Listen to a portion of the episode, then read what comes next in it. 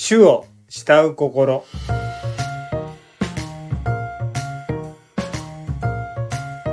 こんにちは誠です。魂のデトックス。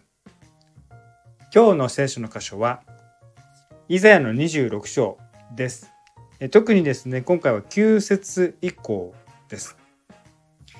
9節の方には私の魂はあなたを慕い求めます。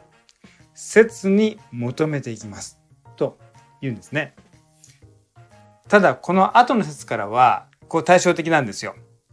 え10節以降は悪しき者は恵みを受けても義を学びませんとかね。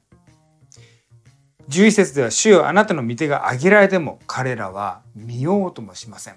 今回の毒というのは無関心霊的な無関心です。主なる神様は今何をしようとしているのかということに何も関心を向けない態度。これが今回の毒ですね。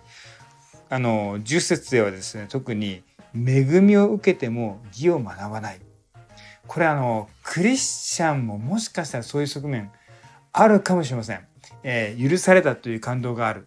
でも依然として義を学ばない。罪を犯してしまうとかですね。許されたことの大きさを実感してない。分かってないから義を学ぶことができないというこの性質っていうのは私たちも戦わないといけないところだと思います。恵みを受けて救われたことも知っている。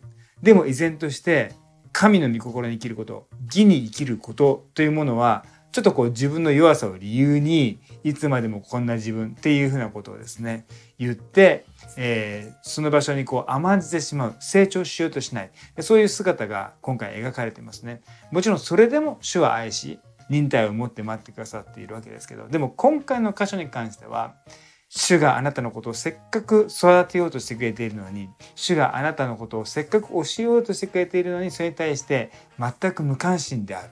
許されたことで甘んじてしまう。それは、えー、実は抱えうる毒なんですよね。でそれに対するデトックスっていうのはクリスチャンであるものもクリスチャンでないものにとってもですねこれからイエス様のことを知っていこうとする人たちにとっても同じように言えることは神様を求め続けていくこと。あなたはどんな方なのか。主よあなたは私にどういうことをしてくださっているんですか？主よあなたは私にとって素晴らしい方であるということをもっと分からせてくださいということを求め続ける姿勢。これが今回の毒主に対する無関心に対するデトックス解毒剤です。